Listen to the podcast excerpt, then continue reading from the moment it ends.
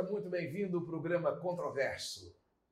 Próximo dia 6 de outubro, nós teremos em todo o Brasil a votação unificada para escolha dos conselheiros tutelares, que são exatamente os nossos representantes para poderem acompanhar os conselhos tutelares da criança e do adolescente.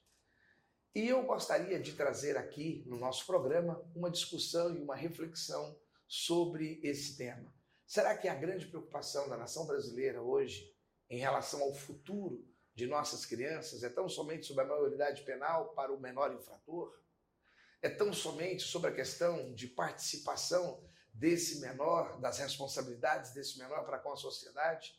Ou nós realmente estamos preocupados em apoiarmos, contribuirmos, cuidarmos e protegermos nossas crianças e nossos adolescentes. E para tratar desse assunto, nós trouxemos um especialista, uma pessoa dedicada nos últimos 40 anos a essa temática. Com vocês, Dr. Edson Lucas. Tudo bom, doutor? Tudo bem, doutor Giovanni. É um prazer estar aqui com você nesse programa de ampla audiência denominado Controverso. Esse assunto é controverso. Esse é. E, portanto, será um momento agradável de compartilharmos não teoria, mas vivência experiência de vida na área da infância e da adolescência há mais de quatro décadas. Rapaz, 40 anos. Deixa eu apresentar um pouco você aqui para o nosso telespectador, o nosso internauta. Nós temos, é, através da Fonte TV Canal 5, estamos em Brasília, estamos em todo o estado de Goiás e pela internet nós estamos mundo afora. Edson Lucas, você foi meu colega de faculdade, né? muito me honrou, foi nosso orador na nossa turma. Eu tenho, assim, fui muito prestigiado até hoje com os colegas daquela geração dos anos 80, né? que adentrou o ano 90 fazendo algumas transformações. Mas antes de ser um profissional do direito, um advogado, que você é, você foi um ativo participante da Igreja Católica. Qual foi a sua experiência? Eu fiquei no seminário por 10 anos, me ordenei diácono, também fiz noviciado no Rio Grande do Sul, peregrinei por vários estados desse Brasil, experimentando e vivenciando a evangelização, essa experiência de Jesus Cristo na vida. E isso me marcou muito e tem pautado também as minhas concepções na perspectiva de estar tá atuando nessa área da infância e da adolescência com aquela máxima do mestre: deixar vir a mim as crianças. Elas são prioritárias dentro do reino de Deus. E as crianças também têm que, ser, têm que serem prioritárias no ambiente familiar, no ambiente da comunidade, no ambiente escolar, em todos os ambientes. Da, na, na, sua época de seminarista, na sua época de diaconato, da sua, da sua ação como leigo é, católico, você já atuava é, dentro do, da, da, esfera da criança e adolescente? Sim, com catequese, com grupo de jovens. Mas no campo social, não? No campo social, é, nós começamos esse trabalho no campo social aí nos anos 80, quando se denominou aquele movimento, lá no início da década dos anos 80, por uma Assembleia Nacional Constituinte livre, soberana, independente, por eleições diretas, que você vivenciou muito bem Isso. na época do movimento estudantil. Isso. Edson, você hoje é vice-presidente do Conselho Municipal dos Direitos da Criança e do Adolescente aqui na cidade de Goiânia. Isso mesmo. Nosso mandato é por um ano. É, né, nessa, no exercício da função como cargo diretivo, nosso presidente é o professor Adinaldo Lourenço Filho, e estamos juntos é, nesse trabalho, que é um trabalho essencial, é um trabalho árduo e também muito controverso. Qual é a função do Conselho Municipal do direito da criança e adolescente. Como que funciona, aliás, essa estrutura é, de conselhos municipais, estaduais e como que é a estrutura nacional para que o nosso internauta comece a entender um pouco o que, que é que, é, que, que o Brasil tem de amparo para essa estrutura? Entre as várias atribuições dos conselhos de direitos e principalmente do Conselho Municipal dos Direitos da Criança e do Adolescente, entre elas é um órgão de composição paritária, tanto os representantes da sociedade civil é a mesma quantidade dos representantes do poder público, é um órgão deliberativo e controlador das políticas de atendimento na área da infância e da adolescência. Portanto, é uma função de suma relevância. O grande gargalo nosso é esse ato, é esse distanciamento entre aquilo que você normatiza e aquilo que é executado. Dá um fosso enorme. Então, acaba a sociedade não compreendendo essas dimensões.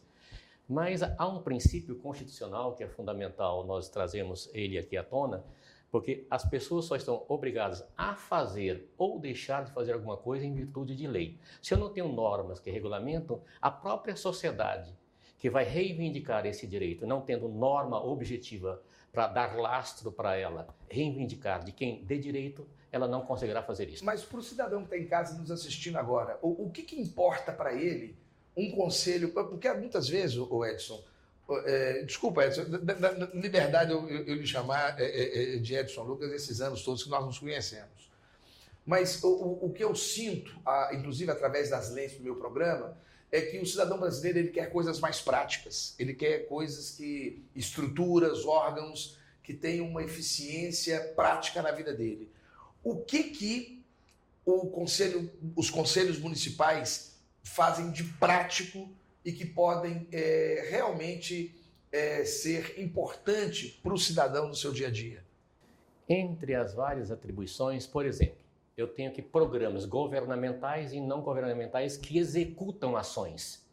E essas ações são essenciais para que a criança seja incluída, para que ela seja protegida, para que ela seja acolhida para que essa criança se desenvolva de forma saudável, de forma sadia, de forma comprometida, para que não vá se desviar logo, logo, logo por um, uma pessoa que vai aliciá-la para o tráfico de drogas. Então é necessário que nós tenhamos esses programas. Agora, quem executam esses programas? Nós temos programas governamentais e programas não governamentais. Portanto, esse órgão colegiado, ele além de estar fiscalizando essas instituições que executam esses programas, ele também tem um dever legal de habilitar essas instituições, registrando e inscrevendo seus programas. Agora, quais são os grandes desafios? Não está percebendo que nem tudo, assim como no ambiente familiar, falta orçamento. Você já foi secretário. Sim. Você sabe que um gestor só pode fazer alguma coisa se houver previsão legal e também dotação orçamentária para isso. Qual que é o grande desafio? Então, eu tenho aqui, eu arrecado então, o poder público, ele arrecada. Então, nosso trabalho é no sentido de estar estabelecendo prioridades. A infância e a adolescência é prioridade para a gestão pública? Então, se eu não tenho uma resposta para isso, como é que eu vou estar distribuindo ou então direcionando recursos para que esses programas funcionem? Ah, então, então para que o nosso telespectador e o internauta ele possa entender, então é basicamente o seguinte: o, a União ela tem uma alta concentração de, dos recursos dos impostos e de arrecadação. Isso. E ela devolve para os estados e municípios através de programas. Isso, não é isso? isso. Então, esses programas é, são projetos aonde o dinheiro vai ser aplicado e como vai ser aplicado, é, seja saúde infantil, educação infantil, lazer infantil, proteção, a malha de proteção para criança e adolescente, que pode ser tanto por uma ONG quanto por ações governamentais. É esse conselho municipal que auxilia na identificação dos programas e auxilia na identificação da distribuição dessas, dessas desses valores por exemplo, financeiros? Por, por é, exemplo, é, isso? Isso. Por exemplo, o conselho ele vai gerir um fundo, chama Fundo Municipal dos Direitos da Criança e do Adolescente. Então, qualquer contribuinte que paga imposto de renda e que faz aquela declaração completa nos ajustes, ele pode dedicar, sem tirar nem um centavo do seu bolso, 3% desse recurso para que fique no município. Não, então o conselho é o gestor desse fundo. É o gestor desse fundo. Que tipo de, que tipo de, que tipo de, de situações são patrocinadas por, pelo, por esse fundo da criança e do adolescente? São por exemplo, eu, eu, quero, eu quero tentar trazer para o meu telespectador, para quem nos assiste, é, uma visão prática, para ele poder abrir a janela, ele sair na porta da casa dele e falar assim: ah, isso aqui eu vi ontem lá com o doutor Edson Lucas, isso aqui é, é, é, é gerido pelo, pelo CMDCA. Brilhante a sua observação e a sua pergunta. Nesse ano, o Conselho já publicou dois editais de chamamento público Ele publica esses editais para que as instituições que estejam regularmente constituídas apresentem projetos junto ao conselho para receber aporte de recursos.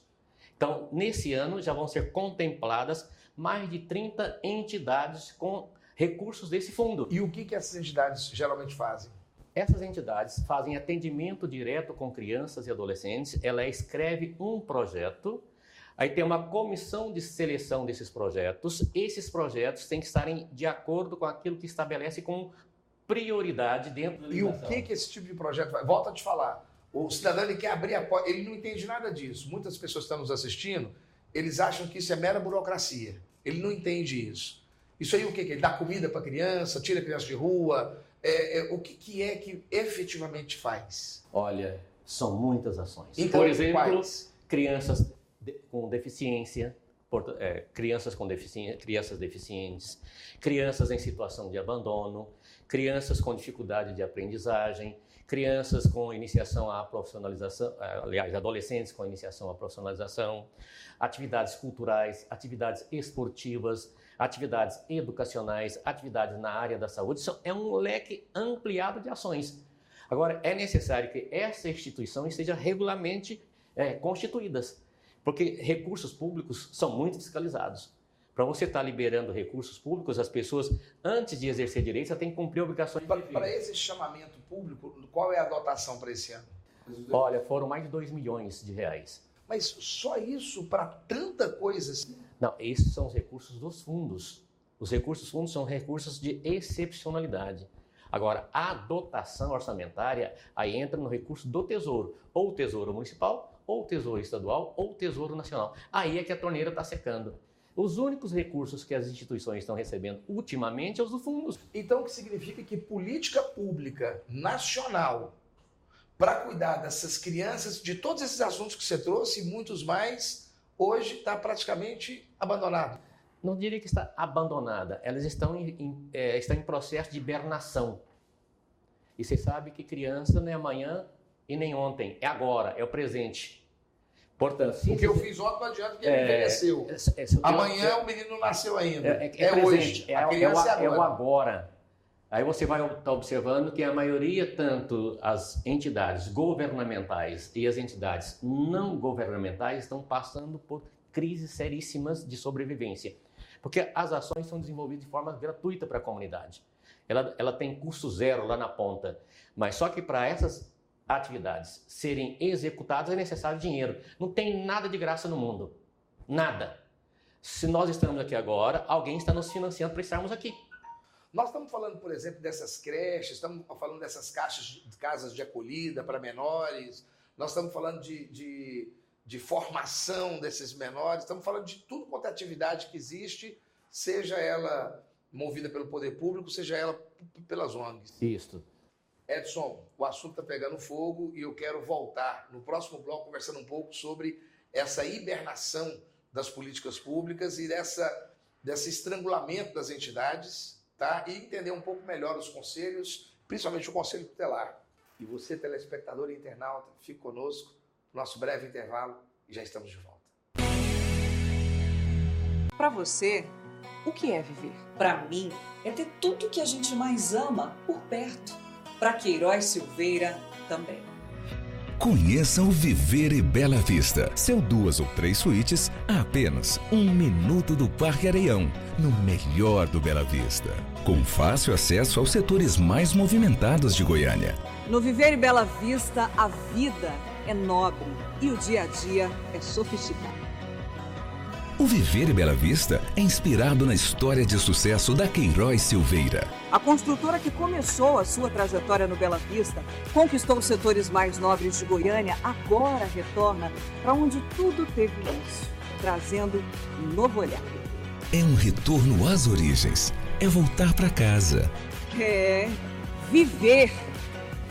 É isso. Viver e Bela Vista, mais que um lugar, uma vida.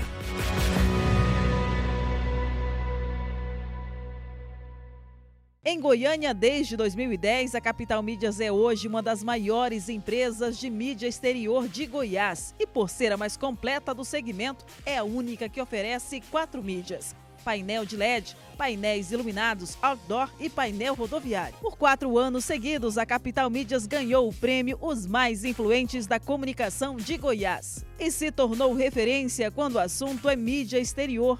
Capital Mídias, a gente anuncia, você vende. Programa Controverso, segundo bloco. Hoje conversamos sobre crianças, adolescentes e os conselhos de direito e conselhos tutelares com o doutor Edson Lucas. Doutor Edson, nós terminamos o primeiro bloco falando sobre a, a situação de desidratação que está acontecendo né, exatamente com essas estruturas, não é isso? Hoje, hoje como é que está esses conselhos municipais? Olha, os conselhos de direitos, infelizmente, mesmo com 29 anos de vigência do Estatuto da Criança e do Adolescente, nunca foram órgãos plenamente consolidados nos municípios, em algumas capitais ou municípios de médio e grande porte. Isso no Brasil? No Brasil todo. Ou seja, isso demonstra que a, a, é o assunto criança e adolescente ele é muito bonito de retórica, mas ele não tem prática. Estou certo ou não? Completamente correto. Você vai estar observando que no próprio núcleo familiar a criança e o adolescente às vezes não é prioridade. Isso é muito trágico. É, é trágico. É porque muitas vezes. Mas você acha que é uma decisão do pai de família, da mãe de família? Você acha que é uma decisão da sociedade? Ou é o modelo econômico que importa isso, o modelo político nosso que importa isso? Porque, na verdade, é, pela experiência que eu tenho desenvolvido, nós não podemos generalizar nessa matéria. Crianças e adolescentes, a paternidade e a maternidade não pode ser um acidente a paternidade e a maternidade, ela tem que ser planejada, ela tem que ser preparada. Eu tenho que pensar, preparar para acolher uma criança, porque uma criança é para sempre. Doutor Edson, o senhor acha que a falta de interesse, de participação da sociedade nesse tema e nessa estruturação é porque grande parte do público que é direcionado a essas políticas públicas é de pessoas pobres? Olha, o abandono. Porque, porque o filho da classe média, o filho da classe média alta, o filho da, da, da, da pessoa mais abastada, ela não necessita muito desse, dessa, desses planos específicos. Precisa? Você vai observar o seguinte: que pelas experiências e também pelos dados oficiais, geralmente não é só a questão material ou econômica que a criança necessita para ser um cidadão de excelência o afeto, o carinho, a convivência, o colo, a, o diálogo e assim por diante. Então, mesmo em situações de famílias com amplo poder econômico, você vai ter crianças e adolescentes que vai estar em conflito com a lei. Os atos infracionais praticados por adolescentes da classe média alta, quando ele se envolve com isso, ele vem carregado com requinte de crueldade sem precedentes. E o Conselho Municipal, ele também atua na questão dos atos infracionais? O Conselho, geralmente, o, quem atua na apuração de atos infracionais atribuídos a crianças são os conselhos tutelares. Os conselhos de direitos é só na formulação de políticas públicas. Agora, quando se tratar de criança que pratica ato infracional, ato infracional, de acordo com a lei, é toda conduta descrita como crime ou como contravenção penal. Portanto, se uma criança pratica ato infracional, o órgão responsável para apurar esse ato infracional atribuído à criança é o Conselho Tutelar. E ao ato infracional praticado por essa criança, o Conselho Tutelar pode aplicar medidas. E essas medidas precisam ser executadas. Tanto é que ela, ele pode aplicar medidas para a criança, como também para os próprios pais ou responsável dessas crianças, porque está exercendo certamente, não de forma plena, ou de forma correta o poder familiar. Então, olha só, telespectador internauta, como é que é a lógica. Então, essa estrutura foi montada primeiro como uma estrutura de recepção, de acolhimento, de formação e estruturação para essa criança e adolescente. Se nós cuidarmos bem e tivermos bons investimentos, nós temos uma redução do aspecto infracional. Isso. Porque não é a dureza da pena que intimida o criminoso, mas é a certeza da punição. Nós temos que erradicar da nossa cultura a cultura da impunidade. Porque enquanto nós não erradicarmos a cultura da impunidade, eu posso endurecer todas as penas, inclusive instituir a pena de morte, mas não vai ser a solução. Então eu tenho que educar uma sociedade para que ela fala: se eu pratiquei algo de errado, eu serei punido. Nós não temos essa cultura presente entre nós. Mas isso acontece no, na nossa casa, por exemplo. É, não é o fato, não é o fato da gente bater forte na criança ou espancar a criança que faz dele uma criança obediente. Você pode simplesmente dizer: olha, se você fizer tal coisa, você não vai passear na casa do coleguinha. Mas a efetivação, ou seja, não é uma agressão, não é uma, não é uma pena contundente, mas é uma perda de direito para aquela criança. E a certeza de que vai ser imputado essa pena, caso ele venha agir de forma errada, faz com que ele tenha uma condução melhor. Ou seja, é isso que você está dizendo. Eu vou te dar um exemplo. Uma técnica nossa foi visitar uma família com filhos que eram autores de ato infracional, que a sociedade chama de menores infratores. Entrevistando a mãe com a presença do filho naquele momento, ela disse: Eu não sei quem esse meu filho puxou, porque eu sou trabalhadora, olha minhas mãos calejadas. E ela foi falando, falando, falando. Ela terminou de falar, ele só disse o seguinte: É engraçado, mamãe. Quando eu era criança, a senhora pedia para nós: vai lá no quintal da vizinha, mata um frango e traz para nós comermos. Portanto, indiretamente, a mãe estava induzindo e deixando como naturalidade para no desenvolvimento daquele seu filho, que era natural. Isso é um caso prático. É um caso concreto. Portanto, você vai perceber que nós educamos muito mais pelo testemunho de vida do que pelas palavras. E muitas vezes o, o, o, educador, o pai, aquele que é o referencial, ele só vê os seus bons atos, ele não vê os maus atos, as más práticas que ensinam essa criança. Então, nós estamos percebendo que há uma fragilidade enorme. Por exemplo, se meu filho chega em casa com um objeto diferente na mochila dele e os pais não observam isso, e de repente vai procurar para ele quem é esse objeto. Ele vai falar assim: é do meu coleguinha. Certamente ele já começa a aprender a mentir ali. E se eu achar aquilo, achar engraçadinho, fazer brincadeira, etc., eu vou estar praticamente é, sedimentando, naturalizando aquele comportamento e aquilo vai se avolumando, avolumando, avolumando. Quando você percebe, vira um bandido. Ele é, tem facilidades de ser aliciado por, por um traficante e assim por diante. Volto volto na questão temática, doutor Edson. Então, nós temos uma estrutura que ela, primeiro, é uma estrutura acolhedora e formadora, que são os conselhos municipais da criança e adolescente. Mas essa mesma estrutura que é feita para acolher, ela também faz a malha para poder fazer a, a, a, a punição, para fazer a reprimenda. Você vai perceber a magia do ECA. O ECA vai dizer que é dever da família, é dever da comunidade, é dever da sociedade geral e é dever do poder público. Então eu tenho quatro categorias de agentes que têm que estar comprometidas na garantia desses direitos fundamentais de crianças e adolescentes. Por exemplo, se eu tenho uma criança perambulando pela rua, qualquer pessoa que localizar aquela criança, ele tem como dever tentar identificar qual é a família daquela criança para reconstituir, levá-la de volta e o que nós assistimos entre nós? As pessoas abusam, as pessoas violentam, as pessoas torturam. Então nós temos que mudar essas concepções. E nós temos comunidades dentro do Brasil que vivenciam isso.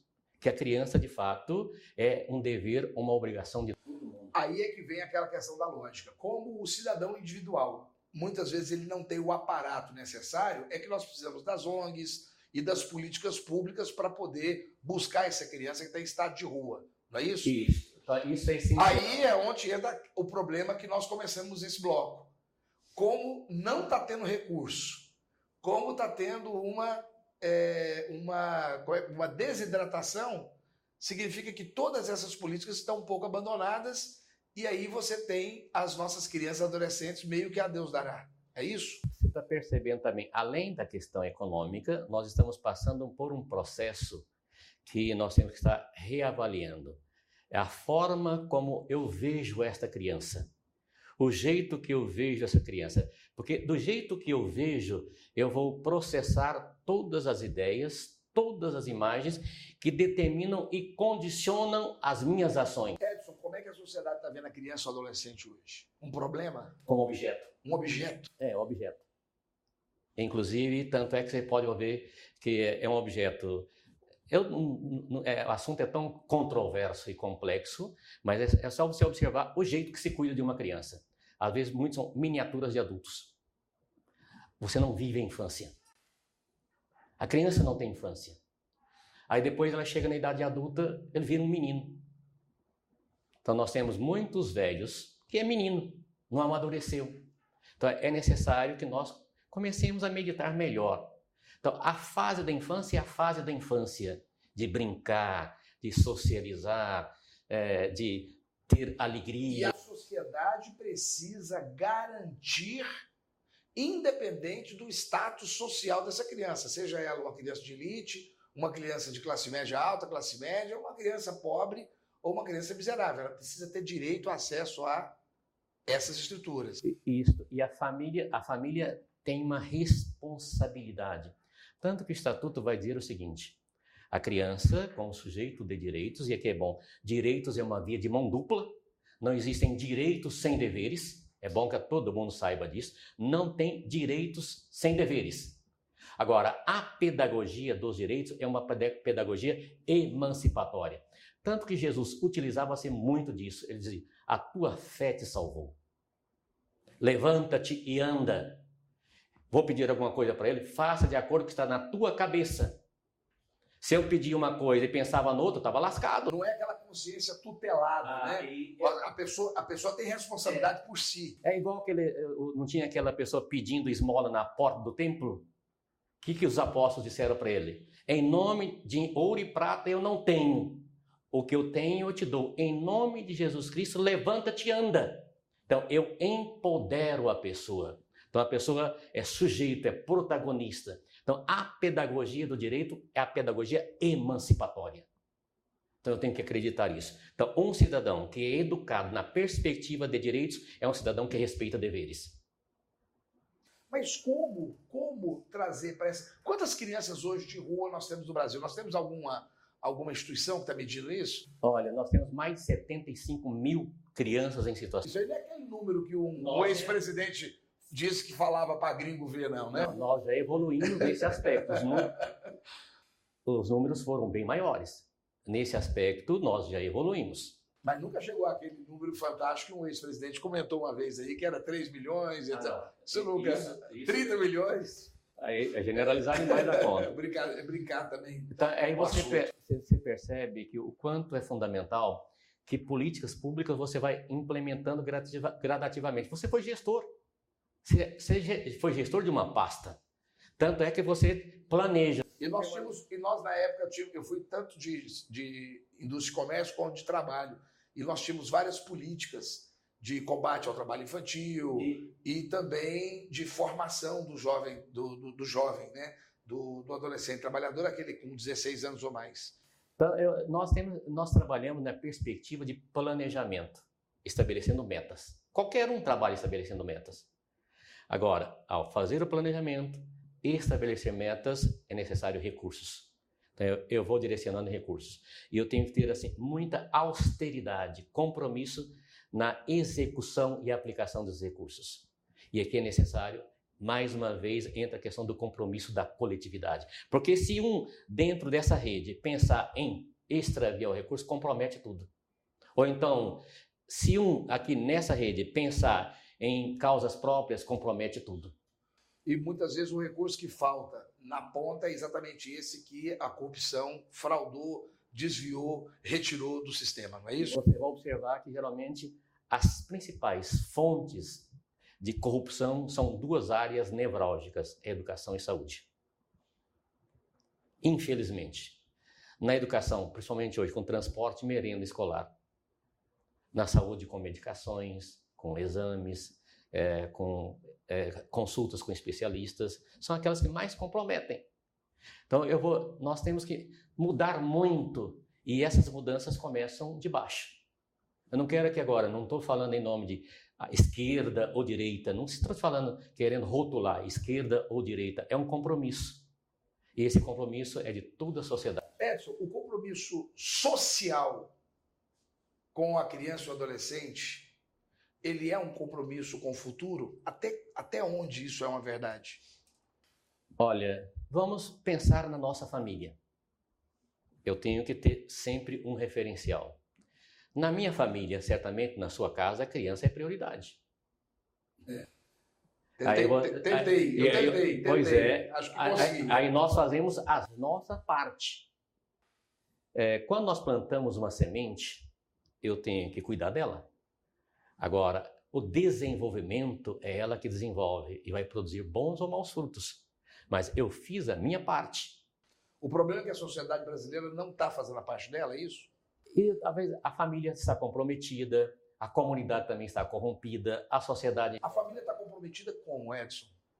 Olha, não, não, não dá para estar tá justificando, eu não tenho aqui os indicadores, porque essa é uma, é uma questão muito específica. Tanto é que quando aparece uma família que está com direito. A, a, a falta de dinheiro do pai e da mãe está afetando então a formação dessa família? Não, não é só a falta de dinheiro. Então, a falta, a carência material por si só não leva a uma família a abandonar os seus filhos, a maltratar os seus filhos. Aí são outros conjuntos. A pobreza não leva criminalidade não, nem violência. É, é o abandono. Ou então ela começou a ter vícios, está dependente de substâncias entorpecentes, é, ou então está com uma vida muito degradada, isso compromete bastante. Mas só a carência de materiais e bens materiais não é suficiente para desestruturar, para fazer com que um pai e uma mãe seja violento com, seus, com seus filhos ou com seus filhos. São, é necessário algo mais.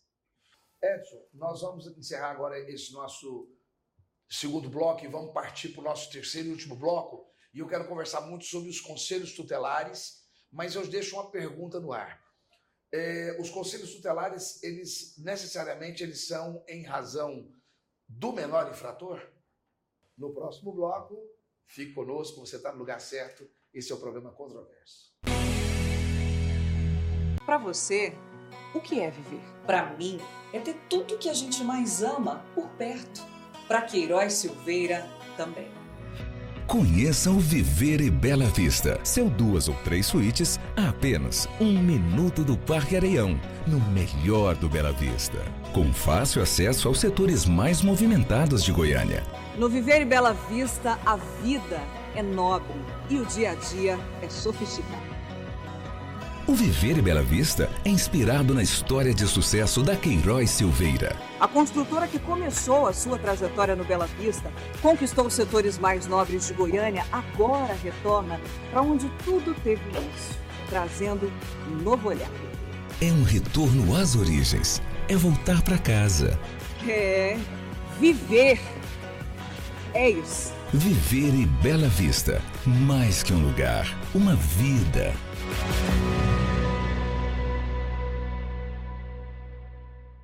Em Goiânia, desde 2010, a Capital Mídias é hoje uma das maiores empresas de mídia exterior de Goiás e, por ser a mais completa do segmento, é a única que oferece quatro mídias painel de LED, painéis iluminados, outdoor e painel rodoviário. Por quatro anos seguidos, a Capital Mídias ganhou o prêmio Os Mais Influentes da Comunicação de Goiás e se tornou referência quando o assunto é mídia exterior.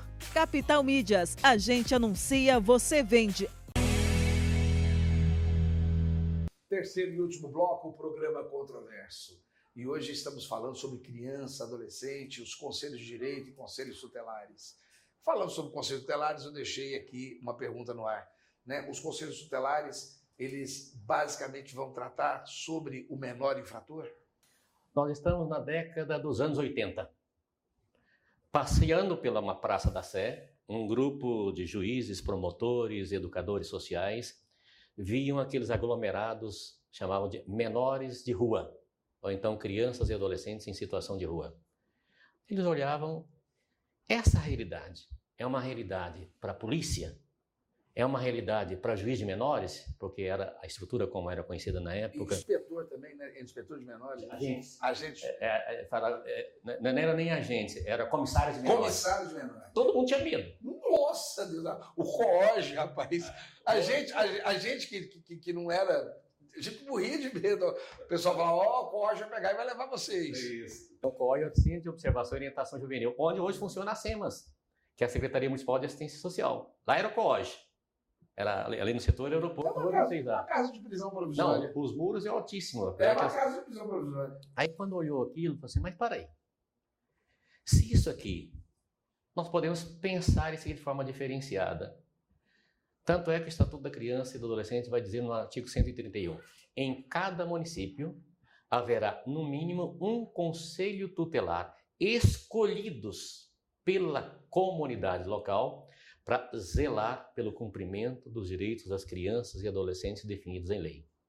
Portanto, quando a comunidade for no dia 6 de outubro, ela vai estar escolhendo sentinelas, guardiões que vão estar aí 24 horas por dia com esse dever de estarem antenados para serem vigilantes dos direitos, garantidores dos direitos da criança e do adolescente. Edson, então é essa a função do conselheiro tutelar, de ser um guardião, de estar é quase um ministro, quase um sacerdote. É como naquele livro dos números que as comunidades controlavam os sentinelas no ponto estratégico para estarem vigilantes. Tanto é que se ele dormisse ali e o inimigo aproximava e matava os outros, ele seria re responsabilizado pelo sangue derramado dos inocentes. Exatamente. Se ele comunicava e houvesse batalha, ele não seria responsabilizado. Portanto, o conselho também pode ser responsabilizado pela prevaricação, pela omissão. Então, é uma, é uma estrutura bem, eu diria, bem concatenada. Comunidade sabe disso? Será você, telespectador, você, internauta, que está me assistindo hoje, será que você entende essa função? Porque nós estamos sendo bombardeados já em nossas ruas com carros, com propagandas que mais parecem políticos, é, comícios eleitorais. Aliás, o que me parece também é que essas eleições para conselheiros é, tutelares parece quase que uma prévia para a campanha para vereador. Tanto é que o voto é facultativo, não é obrigatório. Portanto, a comunidade ela é responsabilizada se escolher mal. Então, é, é, nós temos um conjunto de pessoas que já passaram por etapas iniciais, inclusive por provas de conhecimentos, e que colocaram seu nome à disposição para a comunidade. Portanto, a comunidade tem uma responsabilidade enorme. Ela não pode vender o voto, ela não pode fazer barganha do voto, ela não pode fazer negociação com o voto, porque se ela estiver fazendo isso, ela estará comprometendo a criança dela ou a criança do vizinho dela. Então, o conselheiro, ele tem que estar fortalecido, porque o conselheiro como guardião, zelador desses direitos. E quais são os agentes que ameaçam ou violam esses direitos fundamentais? Porque uma das primeiras atribuições dos conselhos tutelares é, atender crianças e adolescentes nas hipóteses do artigo 98 e 105 do ECA. As hipóteses do artigo 98 é quando os direitos fundamentais das crianças e dos adolescentes forem ameaçados ou violados por ação ou omissão do Estado ou da sociedade, por falta ou omissão dos, dos, ou abuso dos pais ou responsável, ou em razão da própria conduta da criança e do adolescente. Mas não fica um pouco contraditório esse conselheiro tutelar, ao mesmo tempo que ele é responsável por garantir os direitos e a proteção da criança e do adolescente, ele também participa na hora que vai fazer a punição dos atos infracionais? Não, na verdade, ele vai aplicar medidas. Então, Aí quem vai executar as medidas são os órgãos governamentais ou não governamentais que têm parceria com o município. Portanto, ele como sentinela. Então eu tenho aqui, o dever de garantir esses direitos é da família, da comunidade, da sociedade em geral e do poder público. Então, esses são os agentes que têm a obrigação de garantir esses direitos. Então, direito à vida e à saúde, direito à liberdade e ao respeito à dignidade, direito à convivência familiar e comunitária, direito à educação, cultura, esporte, lazer, direito à profissionalização e proteção do trabalho. Nós temos uma cidade aí do interior do estado de Goiás, Rio Verde, e agora, há alguns dias atrás, um grupo de crianças, de adolescentes, eles saindo da aula, numa seca dessa aqui, nesse cerrado, botaram fogo numa praça. Não sei se você viu isso. eles botaram fogo numa praça e aquilo lá quase que perdeu o controle, quase que pegou fogo nas motos dos trabalhadores de um shopping center e assim por diante. Esses menores foram recolhidos. Bom, quando eles foram recolhidos, provavelmente o Conselho Tutelar interviu nisso aí também, não é isso? Bom, o Conselho Tutelar vai. São menores de 16 anos. Não, Tem 15 tutelar, anos. Quando, é, na prática do ato infracional, então, é atribuição direta do Conselho Tutelar se ele tiver até 12 anos incompletos. A partir dos 12 anos até 18 anos, ele se completou 18 anos, já é responsável penalmente. Dos 12 aos 18 anos, é a polícia. Então, é a autoridade policial, é o delegado de polícia que vai apurar esse ato infracional. Na apuração desse ato infracional, se prevê um conjunto de medidas, chama medidas socioeducativas, que vai desde a advertência, tem advertência, reparação de danos, prestação de serviço à comunidade, liberdade assistida, semi-liberdade e internação que é a privação da liberdade. E o juiz também pode aplicar, dentre outras, também medidas de protetiva. Muitas vezes, nesse caso específico, os adolescentes estavam voltando da aula, mas esses adolescentes praticaram ato infracional. Então, eles vão ser responsabilizados pela prática desse ato infracional, mas as pessoas dizem: ah, mas essas medidas são muito frouxas. Não se tratam de medida frouxa. Porque, na verdade, você está querendo atingir, porque para uma pessoa do bem, só o fato dela ter sido indiciada criminalmente já faz uma diferença enorme. Agora, se uma pessoa já está com a sua consciência corrompida para o mundo do crime, qualquer medida é insignificante. Tem um raciocínio que algumas pessoas falam o seguinte: é, eu apanhei, esses meninos não apanham, eu apanhei por isso que eu sou uma pessoa de bem. Isso é uma mentira, é uma falácia. A pessoa não se tornou um cidadão produtivo, inserido no contexto da sociedade, porque apanhou. Ele participa do contexto da sociedade porque havia uma família que o acolheu e o inseriu na sociedade. O raciocínio está certo? Corretíssimo. Por exemplo, é, eu aprendi comigo com meu pai. Meu pai muito simples, meu pai sempre dizia: nunca faça acepção de pessoas. O Evangelho também diz isso. Você não pode fazer acepção de pessoas, ou seja, distinção de pessoas. Mas a partir do momento que você não for mais forte do que ela, você não pode conviver com ela. Porque se você descer ao nível dela, naquilo que ela faz de errado, você é um fraco. Portanto, quando nós saímos lá de Araguaína, que viemos mudar para Goiânia, eu fui morar, qual era o bairro de periferia? Setor Pedro Ludovico da época, que era Macambira. Ali era o reduto de todos os infratores, menores infratores do município de Goiânia. E eu a, a convivi dentro daquele contexto. Agora, um dado interessante. É, meu pai, eu era obediente a ele, não é só na presença dele, não. Da ausência, é ausência. Eu, eu acompanhava, eu tenho um lastro então, a minha família tem que ser lastro. Eu, eu tenho que ter lastro. Então, eu sou obediente na presença e na ausência. Então, essa é a verdadeira educação. Então, eu vou aprender a respeitar na presença e na ausência. Tem muitos professores que chamam os alunos, fazem, chamam os alunos na regulagem. Quando ele vira as costas, os alunos fazem todos os tipos de encenações, ou de crítica, ou de língua, porque falta respeito. Então, esse respeito é recíproco. Então, isso é, é uma questão no processo educacional brilhante. Deixa, é, é, nós estamos já caminhando para o encerramento. Eu queria conversar um pouco sobre, um pouco mais sobre a questão do Conselho Tutelar e a sua importância. Nós temos é, questionado muito é, sobre o uso político dos conselhos tutelares. Eu falei para você que eu queria tocar nesse assunto e fiz um comentário há pouco de que muitas vezes a campanha eh, se parece muito com campanha eleitoral. Vocês do CMDCA percebem essa influência política de grupos religiosos, de grupos associativos, grupos sindicais, que não estão objetivando claramente, tão somente a questão do menor, mas sim uma posição estratégica política? Não só percebemos, como, como estamos preocupados e também pensando em desencadear um movimento para repensar essa ferramenta de escolha. Porque isso está enfraquecendo os conselhos tutelares.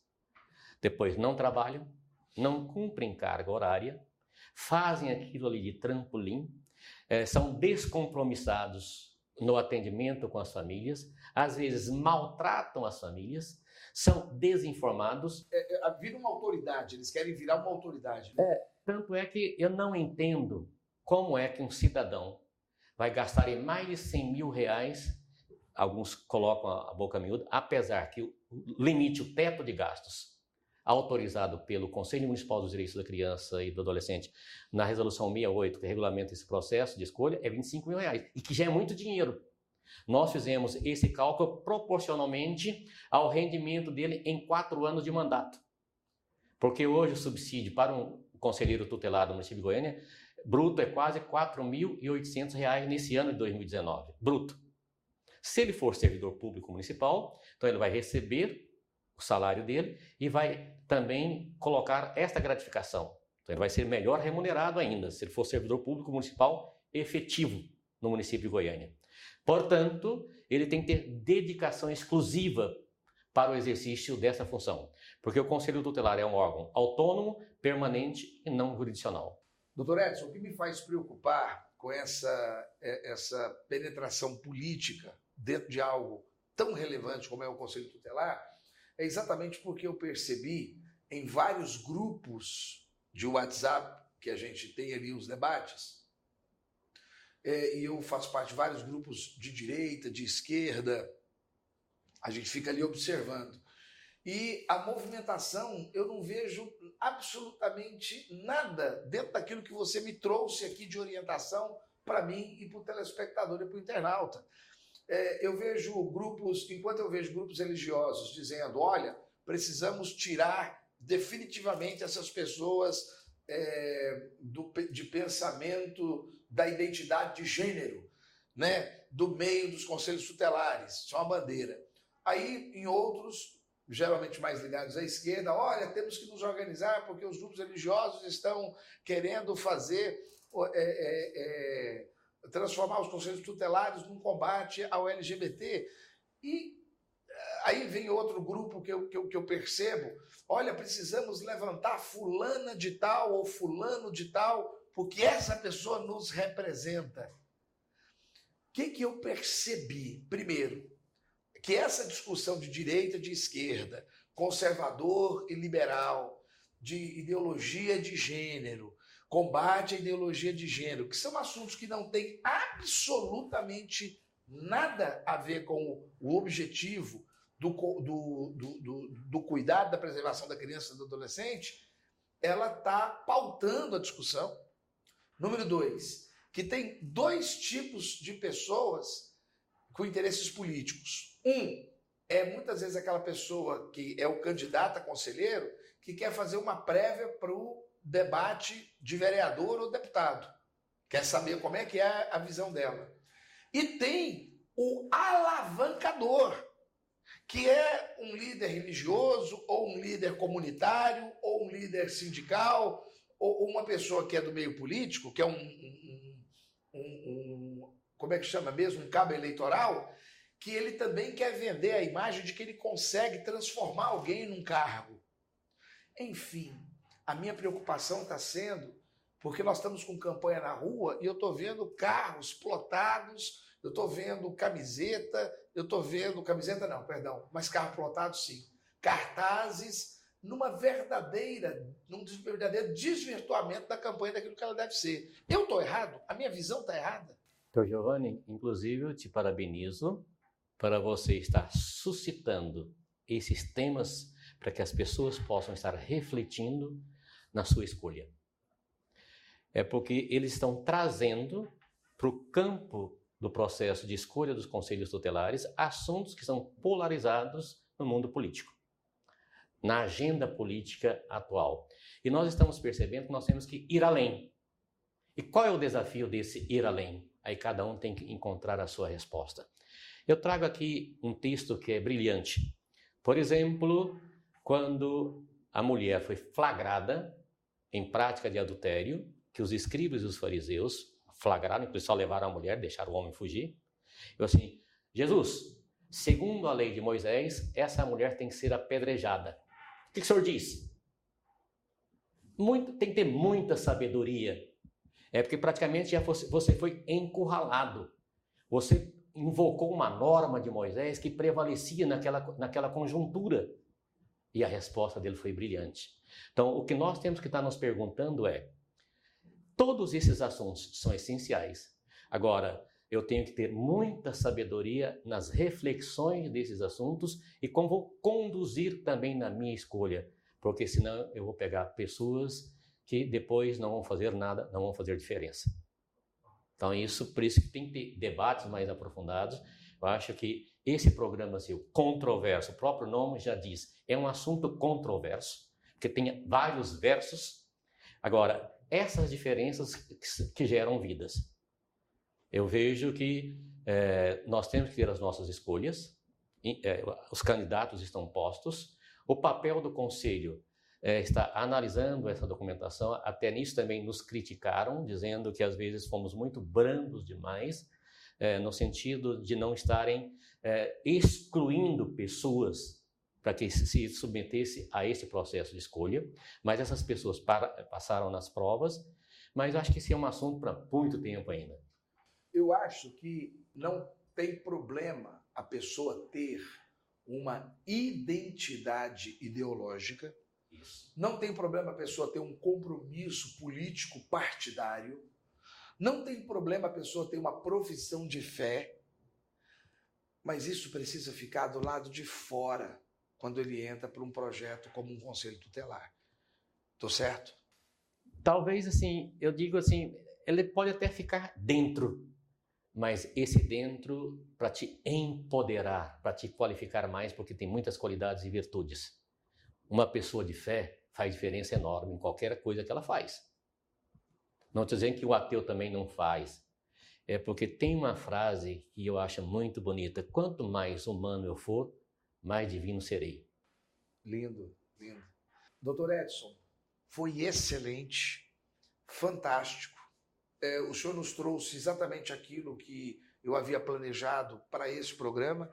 E eu deixo agora, nos minutos finais, é, a nossa Câmara aí à sua disposição para que você traga a sua reflexão em relação ao programa, faça o um convite à população e dê aí a sua, sua mensagem é, a respeito tanto do CMDCA quanto da criança e do adolescente, convocando o pessoal aí para as eleições agora no dia 6 de outubro. Vai ser abrangência nacional, mas aqui em Goiânia vamos ter diversos postos, né?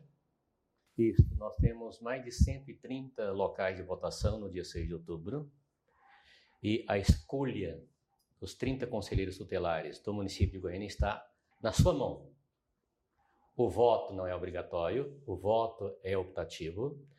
Você, se quiser mais informações sobre o processo de escolha dos conselheiros tutelares, é só entrar no site www.cmdca.gov.br.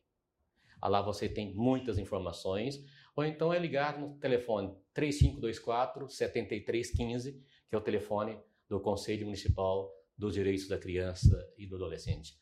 Agradeço Dr. Giovanni por esse convite. Foi bom em vários sentidos. Primeiro, de reencontrá-lo. Fomos colega lá nos anos 90, bem no início dos anos 90, final das décadas dos anos 80 e início dos anos 90, na Universidade Católica de Goiás, hoje Pontifícia Universidade Católica de Goiás. E esses reencontros é sempre agradável. Eu fico muito gratificado por estar aqui. Quando me fez esse convite, eu senti uma energia muito boa dentro de mim e agradeço a vocês e muito obrigado. E você está no Controverso. Você está no lugar certo. Até semana que vem. Estou te esperando.